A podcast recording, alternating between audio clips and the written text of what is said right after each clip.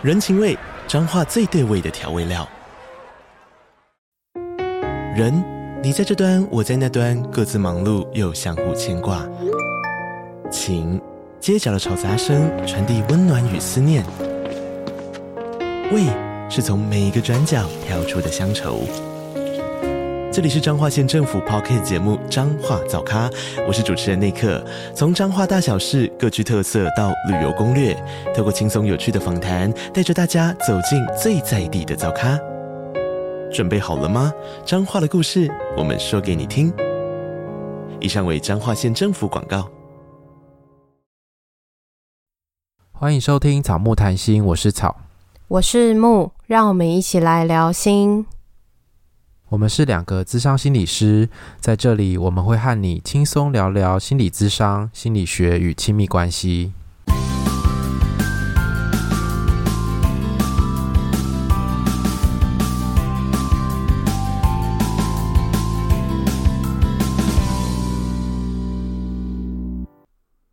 今天是恋爱信箱第三十一集。你很烦呢，你好笑，你今天一直狂打嗝。对，你今天吃了什么？我今天就是 家常菜而已啊。好，我们今天恋爱信箱第三十一集。这我觉得这个故事有点特别，所以我们就赶快来看一下它的故事。嗯，这个故事呢，双方的背景资讯是来信的听众和他的伴侣已经交往了半年，但他的伴侣是视障的人士，而且他们年龄有一点差距，差了十几岁。那听众的年龄是比较大的，工作也比较稳定。然后他的伴侣的状态呢，是他在青春期的时候失去了视力和一边的听力，但是他调试得很好，所以听众其实蛮欣赏他正很正向的能量。听众对这段关系的看法或感受。这边的内容稍微比较多一点，但我们觉得它有好几个主题，所以大家听的时候可以感受一下。他说，因为伴侣身上的关系，所以其实不太喜欢依赖别人。有的时候，听众的体贴会成为某个程度的歧视，但听众其实没有这个意思。伴侣很容易解读成听众觉得他需要被帮忙，但他不喜欢这种感觉。例如，有一次发现他的衣服没有洗干净，建议他说：“诶，以后我来帮你做就好了。”但他非常的不高兴。有时候他在找东西。我就会立刻询问他在找什么，他很不喜欢这种感觉，觉得如果需要帮忙，自己就会说；如果没有问，他就不用，听众就不用帮忙。生活中常因为很多的小事让他觉得不舒服。第二个部分是关于亲密关系的讨论，他其实都是沉默的。听众觉得可能有一些原生家庭的问题，像是父母离异啊，或是小时候住过很多地方，很会察言观色。伴侣可能蛮容易觉察别人的情绪反应。当时因为听众母亲的过世，听众有一些情绪的反应，伴侣很想要努力的陪伴他，听众希望他可以像一般人一样主动关心，只是他非常的被动，不知道怎么安慰听众，所以后来听众就开口要求说：“你可以抱抱我吗？”伴侣非常的乐意。难过的时候，有的时候听众也会不想说话，只是想要被照顾。听众觉得自己平常善于表达自己的感觉，当说出没有被安慰的时候，伴侣就会一直哭。伴侣说他不懂为什么听众可以随意说出自己的感觉，明明知道别人听到可能会受伤。听众说：“我该怎么去理解他的想法呢？”听众觉得两个人都很在乎彼此，想要维系这段关系。他们的个性一个是比较外情，一个是比较内情。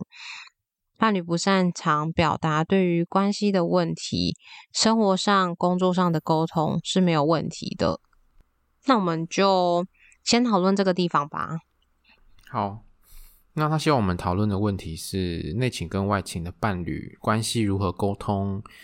然后听众说，只能用观察对方的行为来了解他对我的感情吗？只能这样子吗？你要不要先讲一下什么是内情跟外情？内情跟外情，我们就有稍微查了一下，因为这其实不是一个我们很常看到的分类吗？或者是说，这也不是我们自己主要的那个学派？他讲的是说，一个人对于外在的互动的一个喜欢的方向，例如说，你是比较是对外还是对内？有些人跟人互动的时候，他比较可以带来一些快乐，或者是比较容易跟人互动的时候有一些被影响。那这个就会比较像是外倾型的人，遇到困难的时候会跟人讨论，从别人的互动当中觉得舒服，啊，有时候可能会在意别人怎么看自己。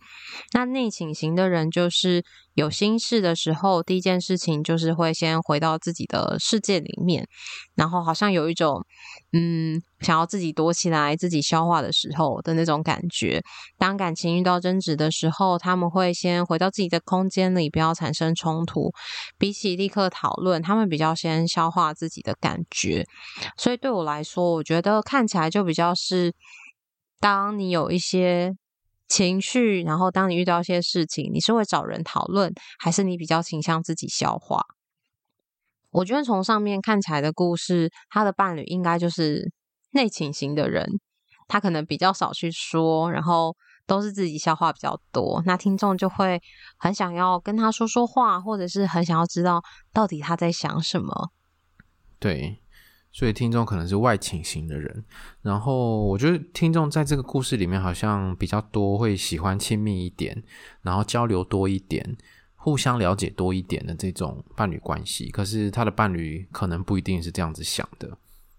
因为我觉得伴侣在关系里面好像比较喜欢独立，我不知道是不是因为他那个身心障碍的关系。因为很多身心障碍者其实从小就会被教说，你是身心障碍者啊，我们不能陪你一辈子，你要有独立自主的能力。有一天我们死了，你要能够照顾自己什么之类的。所以，也许对很多身心障碍者来说，自己能不能够独立是一件很重要的事情，也是生命中一个很主要的主题。没错，所以在上面讨论到的时候，好像也会觉得他其实不需要帮忙，但是听众会很想要帮忙他。那有的时候在其他人的身上，或许就不会有特特别多的感觉，但这个伴侣他可能刚好有这个主题，所以他会特别的有反应。有的时候，这刚刚在讲的时候，就觉得很像是那个诶妈妈或是长辈这样，就是。哎，需要帮你弄什么吗？你说不要，他就会一直想要塞给你，他觉得这是好的。可是我觉得必须说，就是听众在这个关系里面，蛮多行为其实都是在一般的伴侣里面对关系是好的行为，比如说对对方蛮贴心的啊，然后会体贴对方的需求啊，然后有什么想法要告诉对方，然后互相安慰、互相照顾，这种好像看起来是在其他的伴侣关系里面是。会被称赞的行为，可是我觉得听众可能会有一个想法是：啊，为什么我做这些事情我错了吗？我想要照顾对方，我错了吗？为什么你不喜欢？对，为什么不可以？然后为什么我体贴却变成了歧视这样子？但是不确定这是不是伴侣想要的，还是他会觉得两个人可以多一点独立，不要这么多的亲密。然后我觉得伴他的伴侣好像也会对我做不到的这个感觉比较敏感，就是说我没有办法自己照顾自己的生活，这种好像是我某一种的我做不到，或者是说当对方难过的时候，我没有办法安慰对方，或者是说精准的语言贴近跟同理对方，这个好像也是一种做不到。那应该会蛮挫折的。对啊，就会觉得哎，自己怎么好像很多事情没有办法做到那种感觉，所以其实，在关系里面可能是很累积很多这样子的挫折，而且我觉得，就是听众好像帮忙越多的时候，就会越衬托伴侣好像在某些事情上面是做不到的。这是一个很很复杂的感觉，我很在意你，所以我想要帮忙你，我不想要你那么累，但是这个感觉可能会让对方觉得。你这样会让我觉得我很废，好像你觉得我很需要帮忙，我需要照顾，我不是一个能够照顾自己的人。因为我觉得体贴或者是照顾，也许是听众表达对对方的爱的方式。可是我觉得可以去讨论看看，就是那伴侣在感受到被爱的方式是什么？也许不一定是像主流的体贴啊、照顾啊这种方式，有可能是比如说呃。尽量让他自己试试看，或者是有一些事情他能做到的就不用帮他做，也许这个是他感觉到被尊重跟被爱的方式。我不知道啦，我乱猜的，但是我觉得这个要需要跟伴侣讨论。然后你在讲这个的时候，也会感觉到，就是听众蛮善于表达自己的需要跟一些想法，那伴侣或许不太会表达。但不知道在他们的讨论过程中，他的比较没有表达是听众问了他不回答，还是听众在等待他自己说？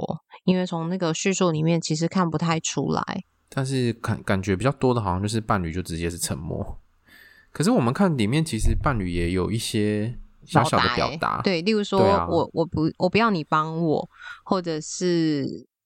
我需要的时候，我会自己说；我需要的时候，会自己说。某部分也是一种很成熟的表达，哎，对啊，就是我收到了你的心意，那你不需要这样做。而且，如果当我真的需要的时候，我会告诉你。嗯，但对听众来说，会不会觉得他是在闹脾气或是生气？不是真的，他想要这样，有可能，或者是他会觉得伴侣是不是很僵？什么事都要自己来，明明自己不行了，然后也不开口，这样子，那就会在同一句话上解读就不一样啊。对啊，就是一种说我真的可以，然后你就说你真的可以吗？他说我真的可以，然后就说不要再硬盯哦。这种，我觉得如果是伴侣，应该会生气吧。所以他有，就跟你说可以就可以啊，他有生气，少啰嗦。他有生气啊，他就说这样哦，他不是生气，他说不舒服。有啊，他说非常不高兴啊。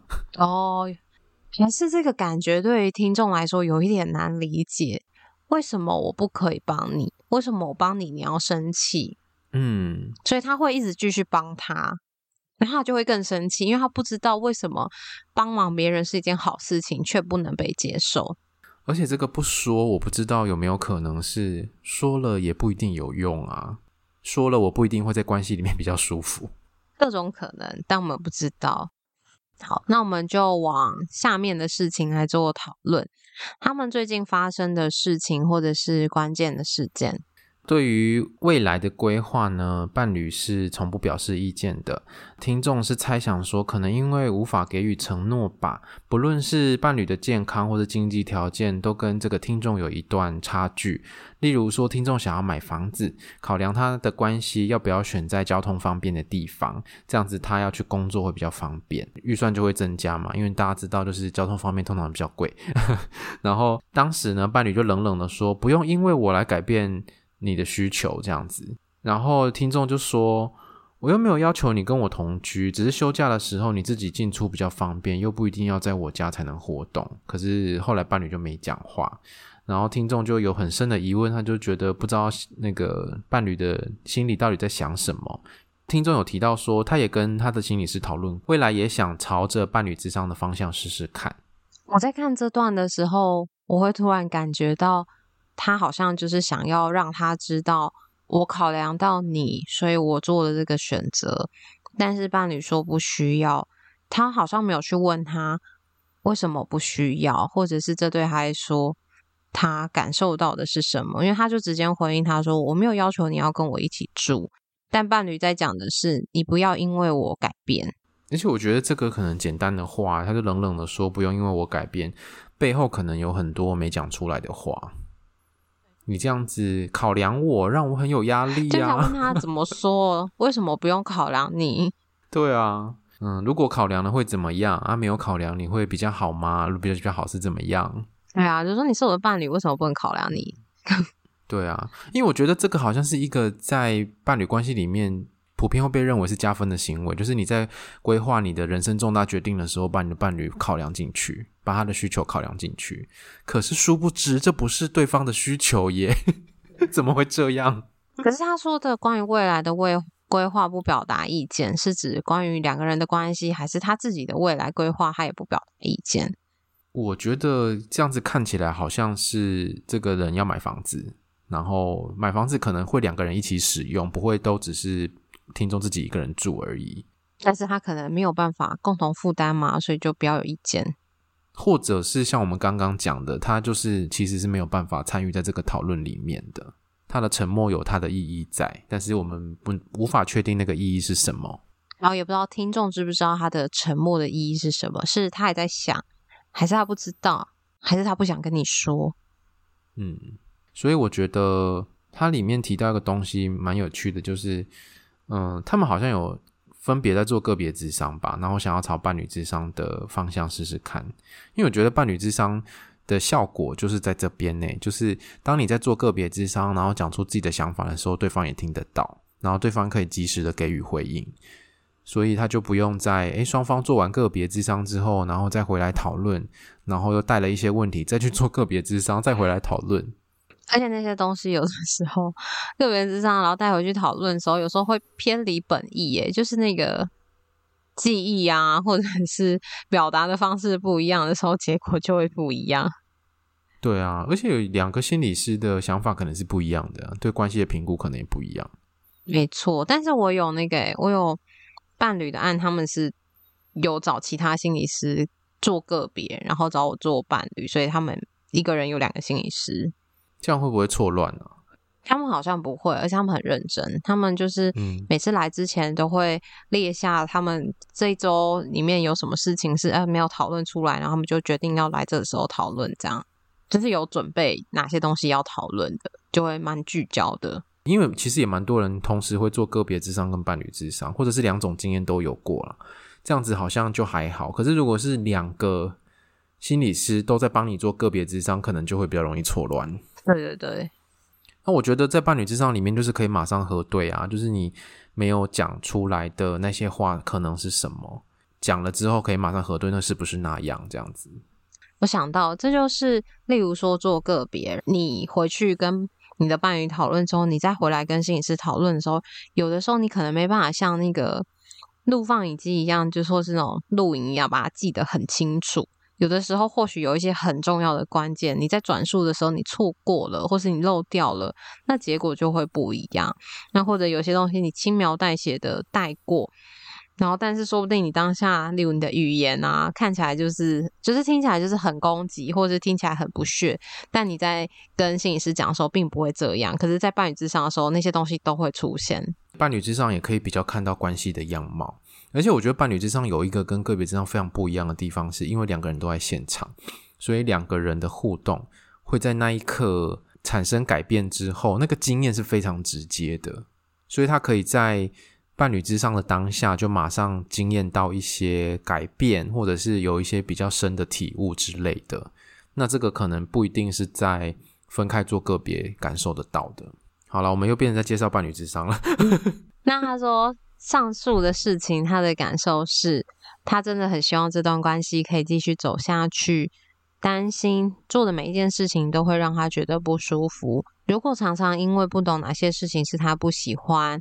或觉得被伤害，或者是觉得自尊心受伤，该怎么办？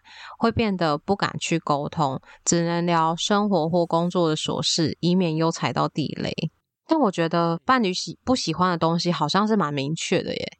对啊，而且我我觉得这个文章看起来，好像这个听众蛮在乎伴侣的，更胜过自己耶。他很想要。对他好，可是好像是以他的方式去对他好。可是像他说，不知道哪些事情是他不喜欢的。可是，在看故事的旁观者，我们其实蛮清楚的，就是他没有说的时候，你就不要帮他，你就是不要热心，你也不要鸡婆，你就是等他开口，其他什么都不要。然后你也不要就是为了他好，然后多照顾他，为他做更多的事情都不需要，除非他自己说。对啊，你感受到也是这样吗？对啊。而且他就说什么，嗯、呃，怕对方不喜欢，或者伤他的自尊心，我该怎么办？他都是在寻求一个我该怎么做，而避免伤害到对方或让对方不喜欢。可是他比较少在这个文章里面描述自己的感觉。可是你这样讲的时候，会突然有一个感觉是，我觉得在这段关系里，会不会无形中透露着那个权力的不对等？就是他好像会有一种，你语言没有说，但是你的姿态跟行为，就是在觉得对方很可怜。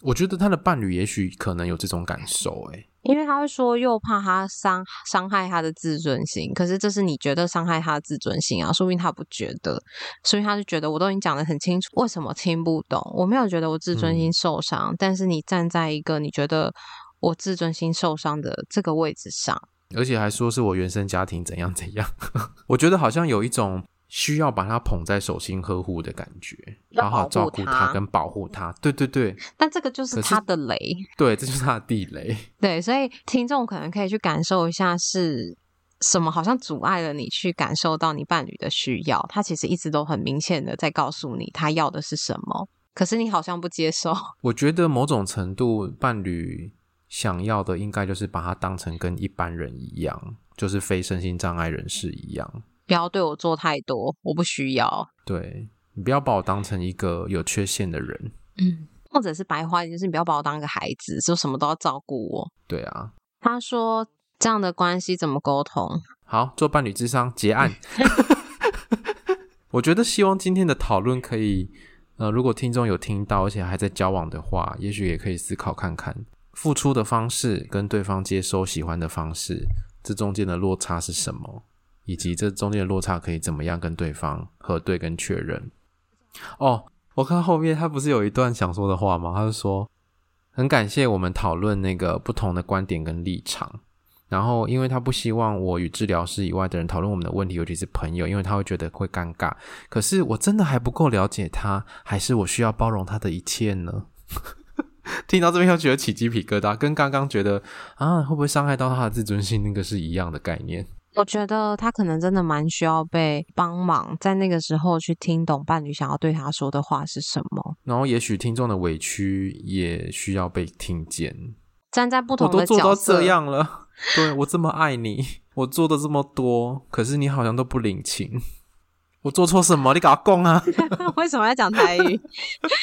很适合，有点像演八点档，很适合你上身了。但是我觉得这个情况真的要伴侣智商的时候，可能才会有机会被点出来。例如说，你的伴侣讲 A，但你听到的是 B，或者是你一直想给他你觉得好的。但是如果你在个别智商里面去说，哦，我对我的伴侣很好，做了什么什么什么，但他都不领情不回我，嗯，那这时候可能就会讨论说，哦，那你的受伤是怎么样啊？或者是这让你有些什么样的感觉之类的。而且对方听到，也许会知道啊，你真的就是一片真心，你不是真的要把我当小孩。他提的希望我们讨论的问题，我觉得这感觉像是两件事情诶，因为他说这样的伴侣关系该如何沟通，我只能用观察他的行为举止来了解他对我的感情吗？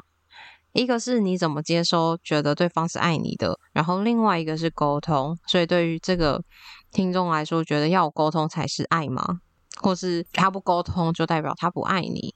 如果沟通了，真的有听见吗？觉得好像有点像，有点像直男。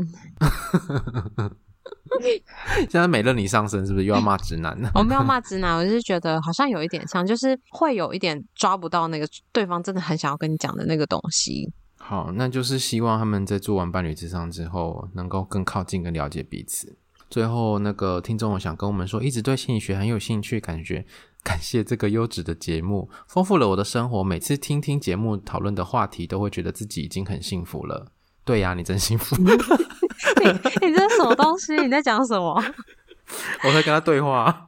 你很白痴哎！你在不知道讲什么？你这样听起来有点嘲讽哎。没有啊，就是他们能够听我们节目，蛮幸福的啊，不是吗？是啊，能能够找到我们节目，真的很幸运，很幸运。不要脸，不要脸。